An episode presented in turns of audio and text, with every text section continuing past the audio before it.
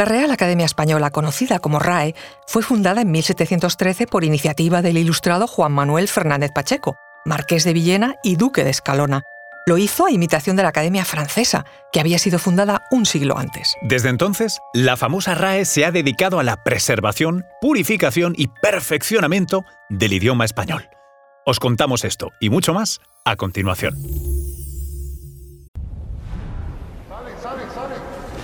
Conoce mejor al equipo que protege nuestras costas. Alerta en el mar, el jueves a las 10 un nuevo episodio en National Geographic. Soy Luis Quevedo, divulgador científico. Y yo soy María José Rubio, historiadora y escritora. Y esto es Despierta tu curiosidad, un podcast sobre historias insólitas de National Geographic. Y recuerda, más curiosidades en el canal de National Geographic y en Disney Plus.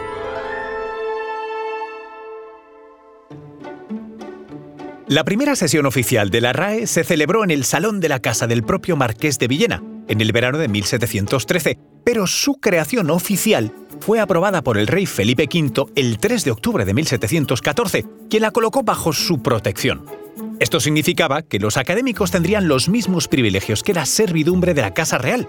Más tarde, en 1715, la Academia aprobaría sus primeros estatutos. La primera tarea importante de la RAE fue la creación de un diccionario de la lengua española, un proyecto monumental que se emprendió con el objetivo de normalizar el idioma. La primera edición del Diccionario de Autoridades se publicó entre 1726 y 1739. Desde entonces, el diccionario ha sufrido numerosas actualizaciones y revisiones, adaptándose a los cambios y evoluciones de nuestro idioma. Hoy, el Diccionario de la Lengua Española es una referencia lingüística esencial tanto en el ámbito académico como en el popular. Eh, como curiosidad, el diccionario lleva 23 ediciones desde 1780. La última es de 2014 y tiene 93.111 artículos o palabras definidas.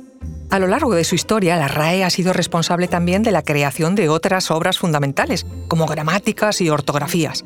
Su gramática de la lengua española y la ortografía de la lengua española son consideradas obras de referencia que establecen las normas y reglas que rigen el uso correcto del español. Otra curiosidad, aunque la RAE se considera la máxima autoridad en cuanto a la lengua española, no tiene poder legal para imponer sus reglas. Su autoridad se basa más en el respeto y la tradición que en la fuerza de la ley. De hecho, la Academia siempre ha sostenido que el idioma es un ente vivo que evoluciona con la sociedad y por ello sus normativas y recomendaciones son susceptibles de cambio. En cuanto a su estructura, la RAE está compuesta por un número limitado de académicos, en concreto 46. Las plazas de académico de número se denominan sillas y cada silla corresponde a una letra del abecedario, una tradición que se remonta a su fundación. Por cierto, dos detalles. Se reúnen los jueves y no cobran salarios, pero sí dietas. En sus inicios, la academia tenía 21 sillas, una por cada letra del abecedario español de la época. Con el tiempo y las reformas ortográficas, ese número se ha elevado hasta 46, considerando mayúsculas y minúsculas. Ah, te sorprenderá saber que no hay sillones con la ñ ni con la Y mayúscula, ni tampoco con la V, X e Y minúsculas. Los académicos son elegidos de por vida para ocupar una silla específica, lo que refuerza la importancia y continuidad de su labor. Esta designación vitalicia busca asegurar un compromiso serio y prolongado alineado con la misión de la institución, mantener y enriquecer la lengua española.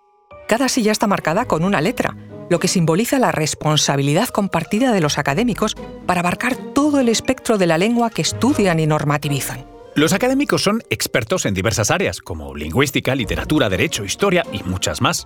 Son ellos y ellas quienes deliberan y deciden sobre las reglas gramaticales, las palabras que se incluirán en el diccionario y otros asuntos de importancia lingüística. El académico que más tiempo ha estado en su sillón fue don Ramón Menéndez Pidal, quien ocupó la silla P minúscula durante 66 años, entre 1902 y 1968. En la actualidad, el más antiguo es Jim Ferrer, que ocupa su silla O mayúscula desde hace más de 37 años. Una de las críticas históricas a la RAE ha sido su falta de diversidad, especialmente en términos de incluir a mujeres como académicas. En 1784, María Isidra de Guzmán y de la Cerda, primera mujer doctora por la Universidad de Alcalá, fue admitida como académica honoraria y, aunque pronunció su discurso de agradecimiento, no volvió a comparecer nunca más. Se encuentra entre las primeras mujeres académicas del mundo. Pero no volvió a haber otra académica mujer hasta la elección de Carmen Conde como académica de número en 1978, más de dos siglos y medio después de la fundación de la Academia. Desde entonces, la inclusión de mujeres y de expertos de diversos orígenes ha mejorado, aunque todavía hay margen para mayor diversidad, porque de los 41 sillones ocupados hoy, solo 8 son mujeres. Es interesante notar que la RAE no está sola en su misión. Forma parte de la Asociación de Academias de la Lengua Española, ASALE, una entidad que agrupa a 23 academias de países de habla hispana. Esto subraya el carácter global del español y la importancia de considerar su diversidad y riqueza más allá de las fronteras de España. Otra curiosidad es la relación de la RAE con la tecnología y las redes sociales. Aunque podría considerarse una institución tradicional, la RAE ha sabido adaptarse a los nuevos tiempos. Dispone de una presencia activa en redes sociales, donde responde a consultas lingüísticas del público y ha digitalizado muchas de sus obras de referencia, haciéndolas accesibles a un público más amplio. En resumen, la Real Academia Española es una institución fundamental en la preservación y desarrollo de la lengua española. A lo largo de más de tres siglos de existencia, ha producido obras de referencia esenciales, ha adaptado sus métodos y enfoques para mantenerse al día con una lengua que nunca deja de evolucionar. Su historia está llena de retos y éxitos, y su futuro seguramente estará marcado por su capacidad para seguir siendo relevante en un mundo cada vez más globalizado y digital.